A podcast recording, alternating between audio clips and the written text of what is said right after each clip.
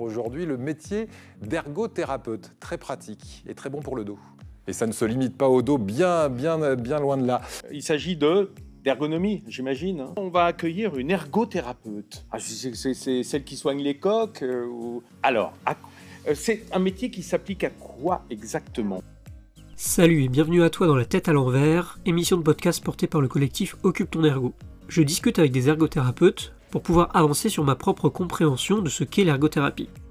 Et me questionner sur quel ergothérapeute je souhaite être. Alors j'espère que toi aussi, tu pourras répondre un peu plus à cette question en fonction de qui tu es et d'où tu te trouves. Aujourd'hui, je suis avec Brian et on va parler d'activité physique et sportive. Alors enfile ton short, prends une bouteille d'eau et c'est parti. Bien évidemment, il te laisse sa question pour toi à la fin et on se retrouve juste après pour un débriefing de cet épisode. Belle écoute Salut Brian Salut Vincent, comment tu vas? Bah très bien et toi? Eh ben écoute, ça va, hein. après les vacances, on est d'attaque. Totalement, on est tous les deux de retour de vacances, donc euh, tous les deux au taquet. Et merci beaucoup de venir dans l'émission, de venir dans la tête à l'envers. Pour te euh, présenter rapidement, euh, tu es ergothérapeute, tu travailles dans un pôle parasport santé de l'hôpital de Garches. Ton objectif, c'est de permettre aux personnes qui vivent avec des déficiences de pouvoir faire de l'activité physique et du sport. Donc vous avez vraiment un service qui a une porte d'entrée euh, sur euh, directement l'activité, l'occupation des gens, et pas sur la déficience en elle-même. Donc c'est une particularité que je trouve très intéressante. La première question que j'ai envie de te poser, c'est euh, bah, c'est quoi pour toi le cœur de l'ergothérapie? Si tu avais un élément caractéristique qui fait sens pour toi, ce serait lequel? Ben, pour moi, le, cœur de l'ergothérapie, c'est, comme tu le disais là en, introduction, c'est vraiment de favoriser la participation de la, personne dans les activités qui font du sens pour elle. Et ça, c'est important, de, comme tu disais, d'aller au-delà du euh, déficient centré, mais de re-questionner un peu sur l'usager. Qu'est-ce qui, qui fait sens pour toi? Dans quoi tu as envie de t'investir? Et qu'est-ce qui te fait plaisir? Et à partir de là, euh, je dirais que c'est aussi notre travail, c'est d'accompagner au mieux l'usager sur les facilitateurs s'il y a besoin, sur du conseil en aide technique pour permettre justement cet épanouissement-là euh, pour l'usager. Donc voilà, le, cœur, ça serait vraiment ça. Comment l'ergothérapeute va mettre en place un petit peu, euh, bah, trouver les différents outils qu'il a pour permettre à l'usager euh, de, s'impliquer et de participer pleinement euh, dans ce qui fait sens pour lui. Donc vraiment ce côté euh, occupation centrée qui est important dans ta pratique et euh, ce que tu me disais aussi ce côté aussi de la relation avec la personne parce que être occupation centrée c'est être euh, voilà centré sur les occupations de la personne mais ces occupations sont spécifiques et donc la relation va être spécifique. J'ai noté un mot là que je trouvais intéressant ce que tu disais aussi ce question de questionner l'usager sur la question du plaisir aussi. C'est peut-être quelque chose d'important justement toi dans ta pratique. Ouais, je trouve que ce que c'est clé. Alors après, on a un service assez particulier. hein. On a souvent des gens qui viennent et, et qui n'ont pas forcément d'idées euh, sur ce qu'ils pourraient faire comme activité physique et ou sportive. Et pour moi, c'est revenir un peu à l'essence même, c'est de leur dire, ben, qu'est-ce qui, qu'est-ce qui fait sens et qu'est-ce qui te fait plaisir? Est-ce que c'est de faire quelque chose en groupe? Est-ce que c'est de faire quelque chose en intérieur, en extérieur? Euh, quelque chose qui demande énormément d'énergie ou pas? Est-ce qu'il y a envie de faire de la compétition ou pas? Et à partir de là, justement, de, de co-construire ce projet, de passer aussi souvent par une étape d'essai, euh, parce que c'est aussi ça qui permet de savoir si ça nous plaît ou pas, si on n'a jamais testé, et après d'accompagner au mieux, euh, au mieux la personne sur cette thématique-là. Donc vraiment cette euh, spécificité de la co-construction et du projet euh, de la personne euh, en elle-même. C'est ça, c'est c'est déterminant et, et je pense que ça aussi, alors on, on a l'habitude quand, quand on est avec les différentes personnes avec lesquelles on, on peut travailler, que ce soit usager ou, ou patient, ça dépend les, les termes qu'on utilise, mais c'est d'apprendre aussi à connaître la personne qui est en face de nous, de prendre le temps de, de voir ce qui fait sens pour elle. Des fois, la, la relation, ça met du temps aussi à, se construire et ça permet d'aller sur un niveau euh, d'approfondissement un peu plus important et justement de trouver au mieux les leviers aussi en, en fonction de la personne. Et si on reprend le côté sport, c'est vrai qu'on on peut sentir très vite aussi les gens qui ont cette volonté de faire de la compétition en voulant, il y en a qui vont juste dire, bah voilà, moi je veux juste faire quelque chose qui me fait plaisir, de faire de temps en temps. Et effectivement, plus on arrive à, à comprendre et à créer cette relation euh, de confiance et ce projet un peu de co-construction, euh, ça permet d'orienter et d'accompagner au mieux, je pense. Un des éléments vraiment importants que tu mets en avant pour être occupation centrée, c'est vraiment de partir de la personne. Ce qui va être important par rapport à ça, ça va être la relation que tu vas pouvoir instaurer entre toi, ergothérapeute, et la personne que tu as en face de toi et comment tu vas rentrer en relation avec elle, te connecter un petit peu avec elle et pour savoir vraiment euh, dans quel sens elle, elle souhaite aller. Exactement. Et puis c'est de redire aussi à la personne qu'elle est actrice de ce projet. C'est-à-dire que ben, sou- souvent, alors là c'est une démarche du coup, comme c'est sur un système d'hôpital de jour, des fois les gens sont un petit peu plus à distance, si c'est un accident, mais euh, voilà, suivant le parcours de vie. mais c'est de redire que voilà, on, est là pour échanger et, de co-construire ça. Et donc la personne sera actrice et, j'ai cette démarche de dire souvent, ben, on peut essayer, on voit comment ça se passe. Et par contre, j'ai besoin d'avoir ton retour, votre, votre retour, pour voir comment est-ce qu'on réajuste ou comment est-ce qu'on améliore les choses. Mais c'est vraiment comme ça que ça peut marcher. C'est-à-dire que si euh, je propose, ben, on, ne s'y retrouvera pas forcément. J'ai vraiment besoin qu'il y ait cette relation de confiance qui se crée et d'avoir cet échange permanent parce que c'est la personne qui reste actrice de, son projet. Et ça, c'est vraiment quelque chose que on met bien en avant au sein du pôle, toujours en, regardant un, regard aussi euh, de prévention, mais de vraiment de remettre la personne euh, au cœur et au centre de ce projet chez des personnes chez qui parfois on a dit qu'elles ne pouvaient pas faire d'activité physique et de sport et qui parfois arrivent justement avec bah, euh, bah, peu de connaissances de ce qu'elles sont en capacité de faire. C'est exactement ça. Euh, alors des fois, là, je penserais aussi euh, beaucoup aux enfants, parce que là, sur, le service, on accompagne aussi bien des, enfants que des adultes, toute situation de, handicap. Il y a des enfants, par exemple, qui ont des certificats de contre-indication au sport qui fait qu'à l'école, ils se retrouvent euh, sur le côté. C'est à la fois aussi euh, stigmatisant pour eux parce que du coup, ils sont pas là pour participer avec les copains. Et euh, sur l'épanouissement aussi bien pour l'enfant en tant que tel, qui a souvent très envie de faire plein d'activités, et aussi d'un point de vue sociétal, ça peut être très complexe. Et en fait, tout l'enjeu qu'on essaye de faire, c'est déjà de, bah, faire aussi un, un peu de la réassurance, de dire, bah, en fait, non, non, il y a plein de choses qui sont possibles. Oubliez un petit peu ce qu'on vous a dit et les barrières qui ont été mises on va tester des choses, on va les évaluer, on va voir ce qui est possible de faire ou pas, s'il y a besoin des adaptations, qu'est-ce qui est sécurisé, et après de se mettre en lien et de réassurer aussi un petit peu tous les acteurs. Donc des fois, ça vient aussi à se remettre en lien avec les enseignants, avec les professeurs, avec les structures, les clubs et les associations. Tiens, bah voilà, là on a fait tous ces tests-là, il n'y a aucun risque, euh, ça fait sens pour la personne, allons-y. Donc c'est vrai que souvent il y a, des barrières qui, sont mises euh, dans, les freins. Euh, pour moi, les, principaux freins que, se mettent les personnes, je dirais qu'elles sont d'ordre psychologique et financière. Psychologique où euh, on ne sait pas toujours ce qu'on peut faire, ce qu'on doit faire. Si on va dans un lieu, est-ce qu'il va être accessible ou pas? Comment est-ce que le personnel va nous accueillir? Et il y a tout ce travail-là aussi qui est à faire pour arriver dans les meilleures dispositions possibles. Et après, effectivement, les freins financiers, comme on peut les connaître tout à chacun, bah, s'il y a besoin de matériel, euh, là, il faut aussi trouver euh, les financements et comment est-ce qu'on articule tout ça. Ce regard euh, très, très global sur les choses. Et justement, qu'est-ce que tu as compris, qu'est-ce que tu as appris depuis que tu pratiques l'ergothérapie et peut-être quelle a été ta prise de conscience?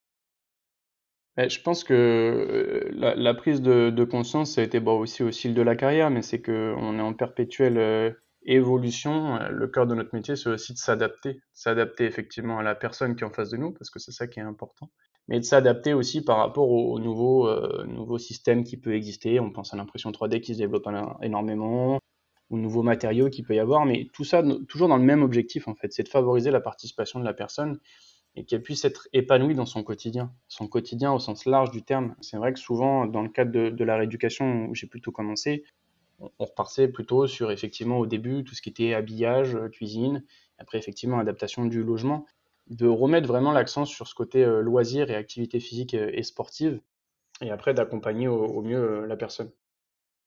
Donc vraiment l'adaptation spécifique, voilà, ça rejoint ce qu'on disait précédemment. Tu vas avoir une personne unique en face de toi, on va chercher une occupation spécifique vraiment à sa situation de vie. Et donc, bah, comment en tant qu'ergothérapeute, je vais m'adapter à cette situation-là? Du coup, comment est-ce que toi tu fais pour t'adapter? Parce que quelque part l'adaptation, ça veut dire que tu vas pas avoir de protocole tout fait, tu vas pas avoir une procédure toute faite, et en même temps tu vas quand même passer par des étapes, par un processus qui est quand même assez cadré. Qu'est-ce que tu veux nous parler de ça, de, justement comment on arrive à s'adapter tout en ayant un cadre? Ben c'est ouais, c'est exactement ça. Et au début, là, ce qui a pris du temps, ça a été de structurer un petit peu les choses, de déterminer aussi un peu euh, ben, les bilans, quelles évaluations faire, pour quel intérêt, pourquoi, parce qu'effectivement, on reste centré sur l'envie et, le ressenti de l'usager, mais c'est important aussi d'objectiver un petit peu plus euh, les, possibilités. Donc ça, les évaluations sont, indispensables à, mon sens là-dessus. Je pense que dans le cadre de l'évolution, c'est aussi de par le, parcours que j'ai. Là, j'ai eu la chance sur, l'hôpital de Garches, ça fait maintenant 8 ans que j'y suis, d'avoir travaillé dans différents secteurs, que ce soit avec des personnes cérébro-lésées, blessures médulaires ou, avec les enfants, qui permet d'avoir une vision euh, assez élargie. Après, on a la chance d'avoir de nombreux ergothérapeutes sur l'hôpital avec lesquels on peut échanger euh, sur nos pratiques. Donc ça aussi, ça permet, je pense, de développer ce regard-là. Et après, à titre personnel, je pense que le fait d'avoir cette appétence-là pour le sport m'aide aussi énormément parce que du coup, j'arrive à, voir, alors aussi avec mes collègues enseignants l'activité physique adaptée au sein de l'unité, mais de voir un peu ben, quel mouvement je vais attendre par rapport à tel ou tel sport. Du coup, ça va m'aider à comprendre, par exemple, sur quelqu'un qui veut faire du tennis fauteuil, bah forcément, pour servir, faire un coup droit, un revers, va besoin d'avoir une certaine amplitude. Donc forcément, s'il est en fauteuil, bah, il va avoir besoin d'avoir un dossier qui soit pas trop haut, sinon il va être gêné pour faire certains mouvements. Donc l'idée, c'est, de mélanger à la fois ses connaissances euh, médicales, paramédicales, et de faire toujours ce lien avec, euh, avec euh, l'activité et des contraintes spécifiques et inhérentes à chaque sport. Quelque part, ça veut dire aussi qu'il y a d'une part l'expérience que tu vas avoir, il y a les connaissances que tu as accumulées au fur et à mesure de, tes années en tant qu'ergothérapeute, les différents outils que tu as à ta disposition, et quelque part après, c'est plutôt la question de comment tu mélanges tout ça à l'instant T, en fonction de la personne, de la situation que tu as en face de toi, comment tu vas pouvoir aller chercher des éléments euh, au niveau de la personne, des éléments au niveau de l'environnement, des éléments au niveau de l'occupation et, dans ta situation l'activité physique et sportive, et comment tu vas mettre tout ça ensemble pour pouvoir t'adapter et proposer avec la personne, co-construire avec la personne la solution euh, adaptée à ce moment-là. C'est exactement ça. Et puis alors après, ça, revient à cette notion d'équilibre euh, occupationnel. C'est vrai que du coup, ils viennent ici euh, pour explorer, pour découvrir une activité physique et ou sportive. Mais du coup, ce qui est important, c'est de prendre en compte les habitudes de vie. Est-ce que la personne travaille? Est-ce qu'elle peut se déplacer en transport en commun? Est-ce qu'elle se déplace avec son véhicule? Et, de se redire aussi bah, comment est-ce qu'on peut articuler tout ça pour que la personne puisse ben, profiter euh, dans sa pleine mesure de, ce qu'elle a envie de faire. Et donc c'est vrai que ça demande toujours d'avoir cette vision euh, très, euh, très globale. moi, ce que j'aime, ce qu'on aime bien dire aussi, c'est que hum, quand ils viennent là les premières fois et avec les premières évaluations, ça permet aussi de faire une photo de, de là où ils en sont. C'est-à-dire, on, fait les premières évaluations, on voit où vous êtes en termes d'endurance, en termes d'équilibre, en termes de maniement au fauteuil, en termes d'appareillage. Et à partir de là, ça permet de co-construire encore une fois ce projet, de faire des ajustements, des améliorations et toujours d'échanger et de voir comment on peut optimiser les choses. Et ensuite, après, ça permet de les revoir plusieurs mois après et de se redire, bah voilà, il y a eu telle évolution qui est faite, on est parti de ça, mais d'avoir toujours quelque chose un peu d'objectif sur lequel on peut s'appuyer. Parce que souvent, certes, c'est une richesse hein, quand on échange, mais des fois, on ne sait plus de quoi on est parti, qu'est-ce qu'on a modifié, qu'est-ce qu'on a changé. Donc, c'est important de s'appuyer sur ces aimants-là aussi qui peuvent permettre d'avancer au mieux sur le projet. Et justement, par rapport à tout ça, est-ce que tu peux nous expliquer comme ça un peu rapidement les différentes euh, étapes de ton processus d'intervention en tant qu'ergothérapeute? Un peu euh, les différentes phases par lesquelles tu passes, les outils à peu près que tu peux avoir dans, chaque étape, comment ça se déroule un peu ton intervention? Ouais, alors il y a, ici on, on, fonctionne vraiment avec une approche très euh, pluridisciplinaire. Donc il y, a, il y, a, une première consultation, du coup on est en équipe avec euh, un médecin, une kinésithérapeute, un enseignant en activité euh, physique adaptée pardon, et un ergothérapeute. Là il y a un premier temps qui est plutôt administratif médical mais qui est assez court. Et puis deuxième partie on discute vraiment du projet de la personne. Qu'est-ce qu'elle souhaite faire, qu'est-ce qu'elle souhaite découvrir, ou est-ce qu'elle a déjà objectivé une gêne dans sa pratique?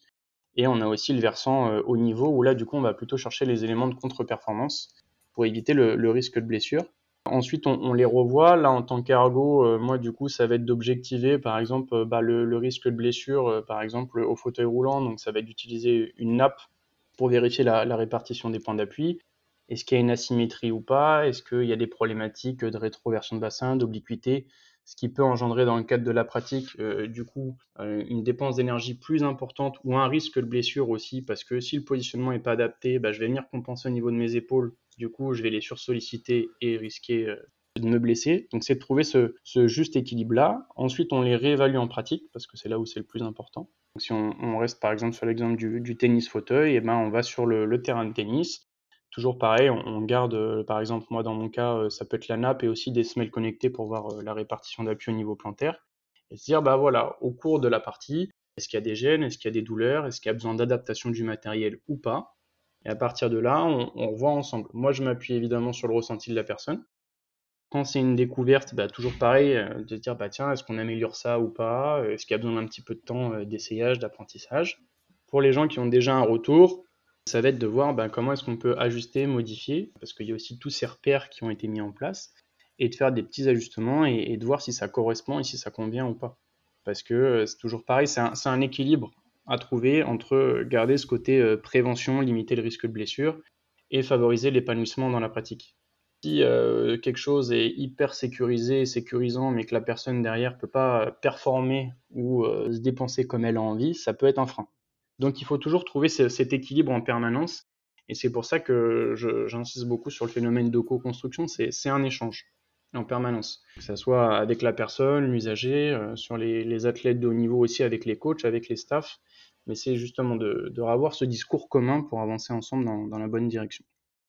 Ce que j'entends là aussi dans, tout ce que tu me dis, c'est qu'il y a, dans ton accompagnement, il y a vraiment une phase un peu de test and learn. On essaye, à la fois on a des retours un peu objectifs avec euh, des outils spécifiques, des tests, des évaluations, et aussi ce retour par rapport aux sensations, euh, à l'expérience vécue par la personne, et comment on met tout ça en commun pour essayer d'améliorer les choses, de tester, de revenir en arrière s'il faut, de retester autre chose, et comme ça de s'améliorer au fur et à mesure, pas à pas, un pas après l'autre.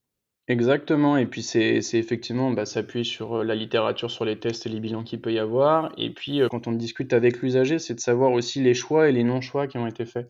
Souvent, on, prend en compte, euh, là, il y a, telle chose qui a été choisie, que ce soit en termes d'appareillage, quel qu'il soit, mais j'aime bien rediscuter aussi de qu'est-ce qui a été éliminé quels ont été les longs choix qui ont été faits et, pourquoi. Parce que ça donne énormément de pistes de réflexion sur après quelles adaptations et quelles choses on peut proposer pour avancer.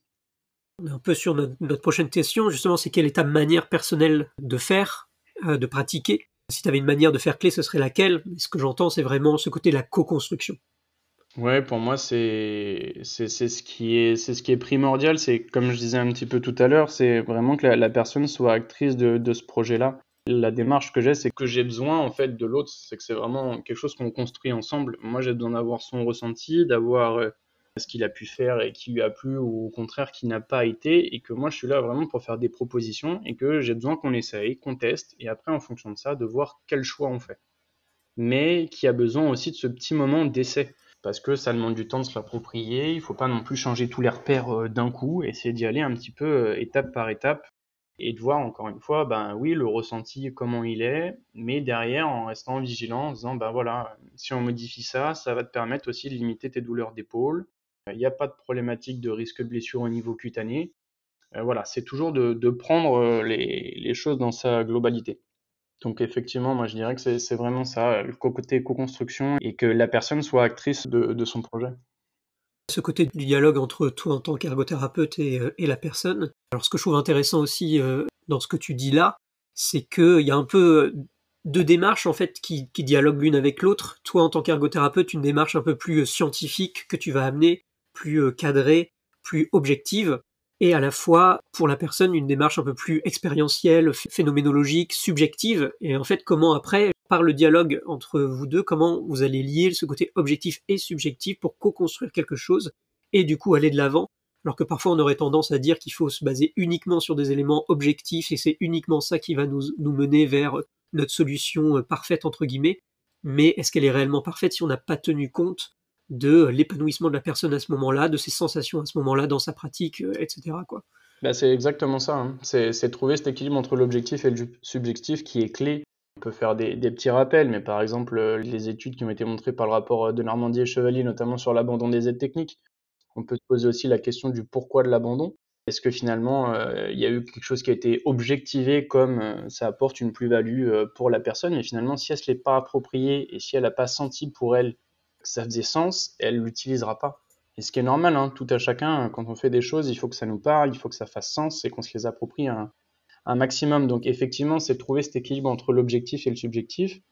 Et quand des fois on est sur une petite limite un peu fine de où est-ce que la balance mange, de dire bah voilà, quand il faut trancher, euh, sur quel euh, élément aussi très factuel on, s'appuie. C'est-à-dire que là effectivement j'aurais peut-être un ressenti qui est un petit peu meilleur avec euh, tel type d'installation. Par contre, j'ai un risque de blessure qui est plus important. Bon bah du coup ça serait peut-être bien de partir sur l'autre choix. Mais voilà, au moins tout a été mis sur la table et après, c'est de converger vers la solution euh, la plus adaptée. Et de replacer euh, la personne qui est avec nous, euh, justement, dans ses choix, dans ses non-choix, donc dans, cette question de, l'autonomie, en fait, de, lui redonner une place réelle où elle a la possibilité de choisir et donc où elle est autonome. C'est aussi le, cœur même de, notre profession, hein, mais voilà, rester personne centrée, de s'adapter à la personne qui est en face de nous et trouver les, meilleurs leviers, je dirais, euh, pour, euh, pour avancer ensemble.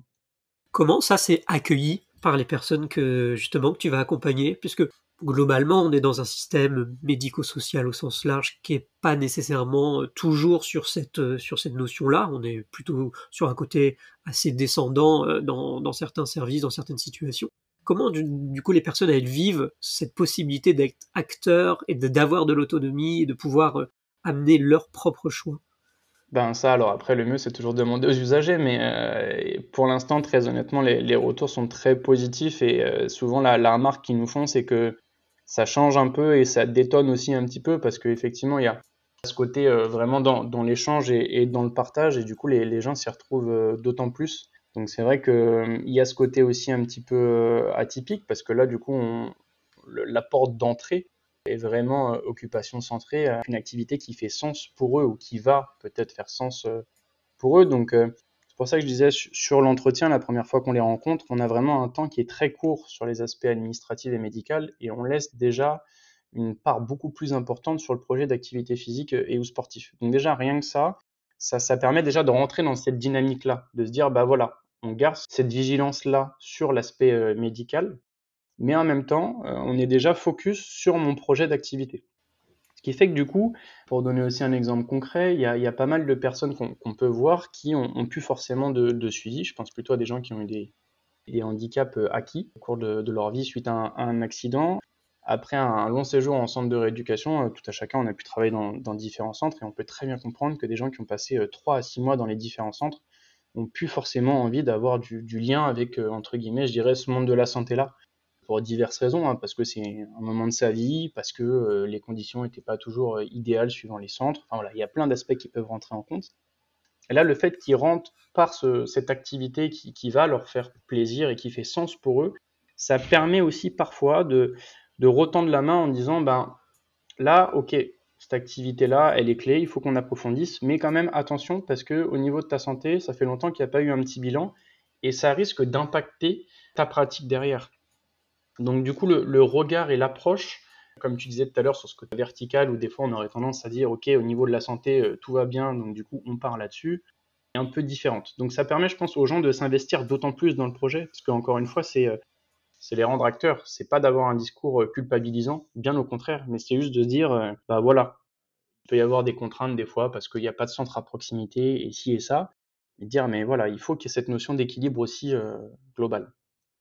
Je pourrais résumer ça en tant qu'ergothérapeute par le fait qu'on appréhende les gens comme des êtres occupationnels, et donc du coup directement par leur projet occupationnel et quelque part leur pathologie, leur déficience, c'est des éléments à prendre en compte, des éléments parmi d'autres. C'est pas la porte d'entrée directement dans, dans le service et du coup ça change complètement les choses, ça change le positionnement. Les personnes sont là en tant qu'être occupationnel et pas en tant que personne malade. Ça change vraiment toute la vision de, des choses et de comment on va appréhender les choses et du coup de quel outil on va utiliser, du dialogue qu'on va amener. Enfin voilà, ça, ça modifie toute la l'accompagnement de la personne. Ouais, l'approche et, la dynamique, c'est vrai que de, de, partir sur ce côté, euh, effectivement, euh, très occupation centrée, euh, ça, permet d'engager tout de suite, d'être tout de suite dans, le vif du sujet et de mettre un petit peu le plan d'action derrière. Quoi.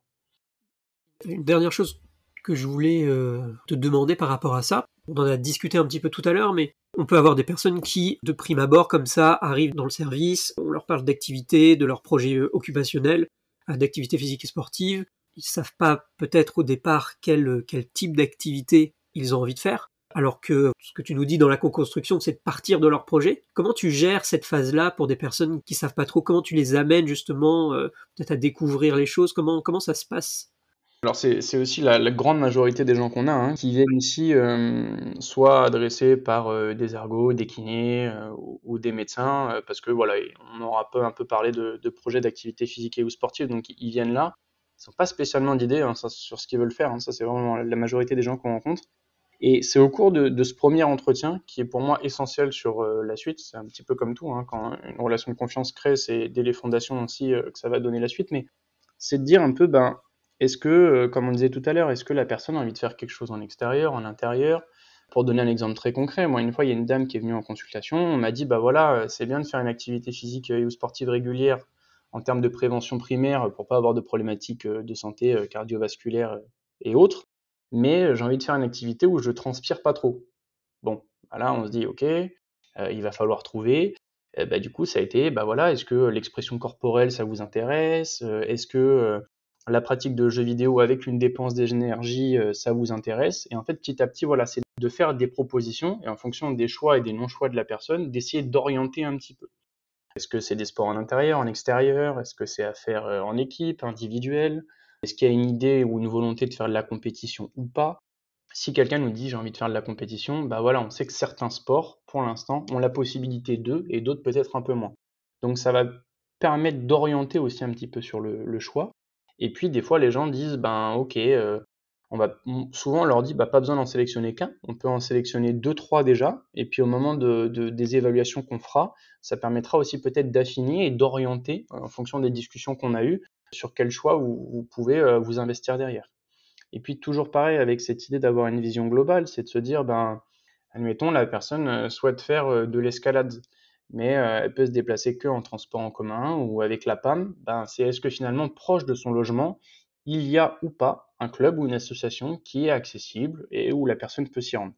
Donc ça, c'est la dernière partie de l'accompagnement qu'on peut faire aussi c'est d'aller euh, vérifier euh, l'accessibilité et de trouver un club proche de la personne en fonction de ses, possibilités de déplacement et de l'accompagner sur cette première séance pour qu'ensuite elle puisse démarrer ce, cycle-là. Donc c'est plus ça, c'est autour de la discussion, de, comprendre un peu ce qui fait sens pour la personne. Ça permet d'affiner un petit peu le, sport ou l'activité qui va être choisie, mais c'est vrai que la grande majorité vient sans avoir forcément d'idées particulières. Et après, à contrario, les gens qui font de la compétition ou le haut niveau, voire très haut niveau, Là, c'est plutôt très précis et donc il faut qu'on affine un peu les choses. Je trouve ça intéressant parce que des fois, euh, par exemple avec une euh, MCRO, on va demander euh, les activités de la personne, la personne ne sait pas. Et donc du coup, voilà, il y a toujours cette question de comment est-ce qu'on va gérer cette phase d'une personne qui me dit bah j'en sais rien. Mais là, ce que j'entends dans, ce que tu nous dis, c'est d'aller creuser en fait, et d'aller creuser. Mais en fait, qui est la personne au-delà de ses occupations? C'est qui vous êtes? Peut-être qu'est-ce que vous aimez faire? Quelles sont vos valeurs? Quel est votre parcours de vie, quelles sont vos habitudes, essayer de creuser un petit peu ces choses-là pour après essayer de diriger la conversation vers ce côté des occupations et, de presque révéler un peu les, occupations sous-jacentes qui sont un peu là, mais, qu'on a peut-être oublié parce qu'on se permettait plus d'y penser peut-être, mais que ça puisse revenir et laisser euh, la place à ce que ça arrive. Et s'il y a cette place-là, bah, il y a toutes les chances en fait que ça se produise et que, que ça sorte en fait. C'est exactement ça. Alors c'est moi je dirais vraiment le terme plutôt euh, orienté et, accompagné. Hein. C'est vrai que comme tu disais à très juste titre, c'est que souvent les, gens se, sont mis des barrières et se sont pas euh, permis d'oser A, ou alors on leur a dit ça sera pas possible de, alors qu'en finalement il y a quand même euh, énormément de possibilités. Jusqu'à maintenant il n'y a pas de cas où on s'est retrouvé démuni en disant bah non malheureusement il y a, voilà il y a, toujours une adaptation, une orientation possible. Après voilà c'est encore une fois, c'est une discussion, c'est des concessions parfois à faire, mais encore une fois, à partir du moment où, tous les éléments sont un peu posés carte sur table, euh, ça permet de trouver des solutions. Bah, super, ça nous fait une super transition. Est-ce que as des, tu peux nous parler euh, d'accompagnement que tu as pu faire, nous raconter un peu des situations vécues, une histoire marquante que, que tu as pu avoir? Qu'une, je vais essayer de faire de mon mieux, hein, parce que là, comme ça, il y a plein d'idées qui viennent, mais euh, non, non, il y, a, y, a, une personne à qui je pourrais penser là aussi qu'on a vu il n'y a, pas longtemps une personne qui a fait un accident vasculaire cérébral. Avant son, accident, euh, elle pratiquait le, tir à l'arc, plutôt en, loisir. Il y avait une période de compétition, mais euh, sur euh, les dernières années, c'était plutôt du loisir, à la fois en salle et puis à la fois en extérieur aussi, parce que c'était quelqu'un qui aimait bien être au grand air et, profiter de son environnement extérieur de, par là où il, vivait. Et en fait, suite à son AVC, du coup, L'équilibre debout euh, était un peu complexe parce que bah, beaucoup de fatigue aussi suite à, son accident, un déconditionnement à l'effort avec un, léger surpoids aussi qui faisait que voilà, ça faisait un mélange de facteurs qui n'était pas forcément euh, évident. Et puis un, membre supérieur qui était du coup euh, non fonctionnel. Donc toute la question était ben, comment est-ce que je peux faire pour faire du tir à l'arc parce que du coup j'aurai qu'un seul bras et est-ce que je vais y arriver? Est-ce que c'est possible ou pas? Donc la, première étape, du coup, ça a été effectivement de discuter avec cette personne de, ben, un peu, oublions ce qui a pu être dit, dites-nous ce qui ferait envie. Donc la première chose, du coup, c'était le tir à l'arc. Mais initialement, il n'avait pas évoqué le tir à l'arc. Il avait évoqué d'autres sports. Euh, j'aimerais bien perdre un petit peu de poids, j'aimerais bien m'entretenir. Il s'était pas permis d'oser à penser qu'il pouvait refaire du tir à l'arc. Donc la première étape, ça a été de faire plutôt des évaluations en termes d'équilibre, déjà, pour voir est-ce que c'était possible de maintenir un peu cet équilibre bipodal, de maintenir un peu cette stabilité, euh, d'avoir un arc et de stimuler aussi ben, ce changement de, direction qu'il peut y avoir et d'orientation par rapport à, ses épaules. Et de là, en fait, on a vu que c'était tout à fait possible. Donc, du coup, on s'est dit, OK, on part sur l'idée de faire du tir à l'arc debout et non pas assis. Parce que ça a permis, du coup, de faire un choix et aussi des, les non-choix. Ça revient un petit peu à ce qu'on disait tout à l'heure. Et après, tout l'objectif, ça a été de se dire, OK, mais est-ce que vous voulez faire avec une potence? Est-ce que vous voulez avoir euh, l'arc dans la main? Encore une fois, qu'est-ce qui fait sens pour la personne? Et du coup, euh, en termes d'adaptation, il y a des systèmes en fait où on vient mettre euh, un petit clip sur la corde pour l'arc.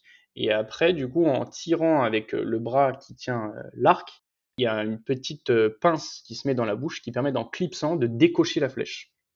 Donc on a fait des essais et ben, le plus important, je crois, c'était de voir son sourire après la première flèche qui est partie de se dire ben ouais, je peux toujours faire du tir à l'arc et je vais toujours pouvoir le faire dans mon jardin avec ma femme euh, parce que c'est quelque chose qui, fait sens pour moi et je suis vraiment heureux de, pouvoir refaire ça.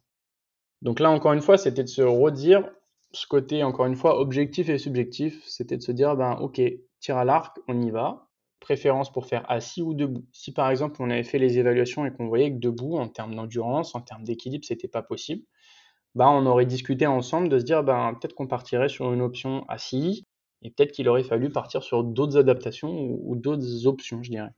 Et voilà, c'est toujours euh, trouver cet équilibre en permanence. Euh. bon, après, on a dit un exemple, mais je pense aussi à une personne euh, tétraplégique qui, faisait, du, tir, tir à la carabine. Toute la difficulté n'était non pas de, stabiliser l'arme, parce que pour ça, il y a, des potences et c'est assez facile d'installer, mais c'était de pouvoir faire ce petit tir gâchette avec l'index et avec la pulpe. Donc ce qui était compliqué, c'était de par euh, la, position euh, de ses doigts, de pouvoir venir déclencher le tir. Donc l'idée, ça a été de faire une orthèse sur mesure spécifique au tir pour qu'il puisse pratiquer sans aucune gêne et retrouver ce plaisir à la pratique qui lui rappelait aussi des souvenirs d'enfance. Et là, pareil, dès le premier essai avec l'appareillage, je trouve que c'est la plus belle des réponses quand on voit le, sourire des usagers à faire quelque chose qui fait sens pour eux et de revoir cet épanouissement derrière. Euh, voilà. C'est un peu les petits exemples comme ça qui me viendraient là en tête euh, rapidement. Voilà, je sais que des exemples, t'en, as plein, et ce qui est intéressant, c'est que euh, on peut repratiquer quasiment tous les sports. Il n'y a pas, a pas réellement de, de limite entre, entre guillemets. On peut adapter plein de choses. C'est plus une question aussi de, de connaissances. On peut faire de, de l'équitation, on peut faire aller à la salle de muscu, de l'aviron, du tennis de table, du tennis fauteuil. Enfin, du hockey sur glace, du. ouais, on a une, gamme de possibilités qui est hyper importante. Après, c'est plutôt la, connaissance de tout ça, des adaptations possibles, mais aussi, et là c'est ce que tu dis par rapport à cette orthèse, de la création en fait d'adaptation sur mesure à l'instant T pour cette personne-là, dans cette situation-là. Et euh, voilà, c'est ce qui fait notre spécificité d'ergothérapeute. Oui, c'est ça. Et puis après, c'est c'est aussi le, cœur de notre formation et, et notre profession, c'est cette analyse de l'activité et comment trouver au mieux euh, les leviers qu'on peut mettre en place pour favoriser un petit peu la, participation de la personne. Après, ce qui est très important aussi, c'est que là, on parlait beaucoup de l'aspect matériel, c'est qu'il y a aussi l'enjeu financier derrière qui est très important. Euh, c'est d'effectivement identifier euh, qu'est-ce qui fait sens ou pas et après d'accompagner sur les financements possibles avec les assistantes sociales comme on peut faire le lien ou refaire des argumentaires pour la MDPH en remettant aussi en avant énormément euh, bah, que les activités de loisirs, euh, des fois, nécessitent des adaptations ou, du matériel différent de ce qu'il peut y avoir euh, au quotidien. Donc ça, c'est aussi le, gros enjeu pour les années à venir, je pense. Et de se dire que les activités de loisirs sont des activités importantes pour les personnes et que on doit pouvoir tenir compte de ces activités-là. C'est pas des activités en plus à côté une fois qu'on a vu les soins personnels notamment, euh, les activités de, loisirs, ont autant d'importance que les autres euh, typologies d'occupation. Exactement, c'est qu'elles font sens pour la personne et c'est déjà la chose qui est la plus importante, c'est de laisser aussi leur libre arbitre à tout à chacun de, faire ce qu'il a envie et, qui fait sens pour lui. Et après, si on rentre plus sur des choses plus factuelles, effectivement, en termes de prévention primaire, c'est aussi un rôle euh, très important d'avoir une activité physique et ou sportive régulière. Donc, peu importe comment on, positionne notre regard, il y a des, vrais bienfaits au-delà, effectivement, euh, du bien-être qui est de la personne, mais il y a aussi un lien social et sociétal derrière tout ça. Donc euh, il y a, plein d'enjeux euh, au, travers de ces activités-là. Quelle est la question que tu as envie d'offrir aux ergothérapeutes qui nous écoutent? Si tu avais une, question inspirante à leur laisser, ce serait laquelle? Oh, Alors, inspirante, je sais pas. Hein. Je vais essayer de que je peux. Euh, non, mais ça serait euh, justement, euh, ben, comment vous prenez en compte les, loisirs des personnes que, vous accompagnez? Alors, des fois, suivant les, centres ou les structures dans lesquelles on travaille, il y a toujours ce côté aussi de hiérarchiser un petit peu les, les objectifs et ce qu'il faut faire. Mais finalement, quelle est la place un petit peu que vous, vous donnez aux loisirs et, comment vous les incorporez dans votre pratique? Totalement. Bah, j'aime, j'aime beaucoup ta question et ça fait écho à justement ce qu'on vient de dire euh, juste avant. Bah écoute, merci beaucoup. Merci de t'être prêté au jeu de, de l'interview pour, euh, pour cet épisode. Bah merci à toi, ça fait plaisir. Bah de rien, et puis je te dis à, à très bientôt à ce moment-là pour, euh, pour d'autres discussions ensemble. Avec grand plaisir. Encore merci Vincent. Merci à toi, à bientôt. Salut. Ce que je trouve particulièrement intéressant dans la pratique de Brian et de la manière dont il en parle, c'est qu'il nous montre comment l'ergothérapie met en lien deux voies. Deux voies qu'on a souvent tendance à différencier pour les opposer, mais qui en ergothérapie sont indissociables. Prenons comme point de départ l'ergothérapie. Ergothérapie. L'aspect thérapeutique des choses, c'est la première voie, celle du cadre, du processus thérapeutique, de la science, de l'objectivité, de l'analyse, de la pratique basée sur les preuves. Bref, de la scientificité au service du soin. Ergo, c'est l'activité.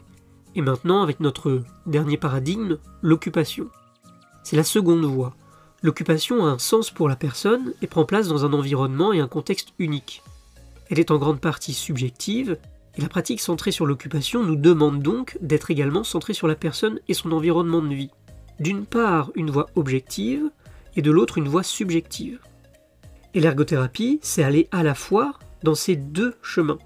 C'est choisir la troisième voie, la voie du milieu, la voie de l'union. Bref, la voie de l'ergothérapie. Et c'est là qu'est toute la richesse de notre profession. Et la problématique qui en découle. Comment construire un cadre flexible permettant de trouver un équilibre entre objectivité et subjectivité pour pouvoir soutenir au mieux les personnes que nous accompagnons dans leurs difficultés occupationnelles? Et de cette question découle plein d'éléments dont nous a parlé Brian l'adaptation permanente, la co-construction avec la personne, le dialogue, le consensus, le pouvoir d'agir, de décider, de choisir, l'équilibre entre sens, performance et prévention. Et c'est bien le concept d'occupation qui nous ouvre à cette possibilité, et quel bonheur de voir des services qui se montent avec comme porte d'entrée l'activité, et non pas une pathologie ou un âge. Et si demain on travaillait non plus autour d'un AVC, d'une maladie d'Alzheimer, d'une hémiparésie, d'une schizophrénie, mais d'un projet occupationnel. Toute une équipe ayant comme raison d'être l'activité des gens. Et pas seulement certaines activités, sans privilégier les soins personnels et la productivité, non, en laissant cette hiérarchisation à la personne elle-même. Les loisirs et les activités physiques et sportives occupent une place importante dans nos vies. Alors quelle place occupent-elles en ergothérapie? Allez, je te laisse avec ces questionnements. Je reste disponible pour en discuter avec toi via le compte Facebook et Instagram Occupe ton ergo ou de manière plus personnelle via mon compte LinkedIn Vincent Alouin ou Instagram Monsieur Pichal Belle journée, après-midi, soirée à toi. Je te dis à très vite et d'ici là, prends bien soin des occupations des personnes que tu accompagnes et des tiennes. Boujou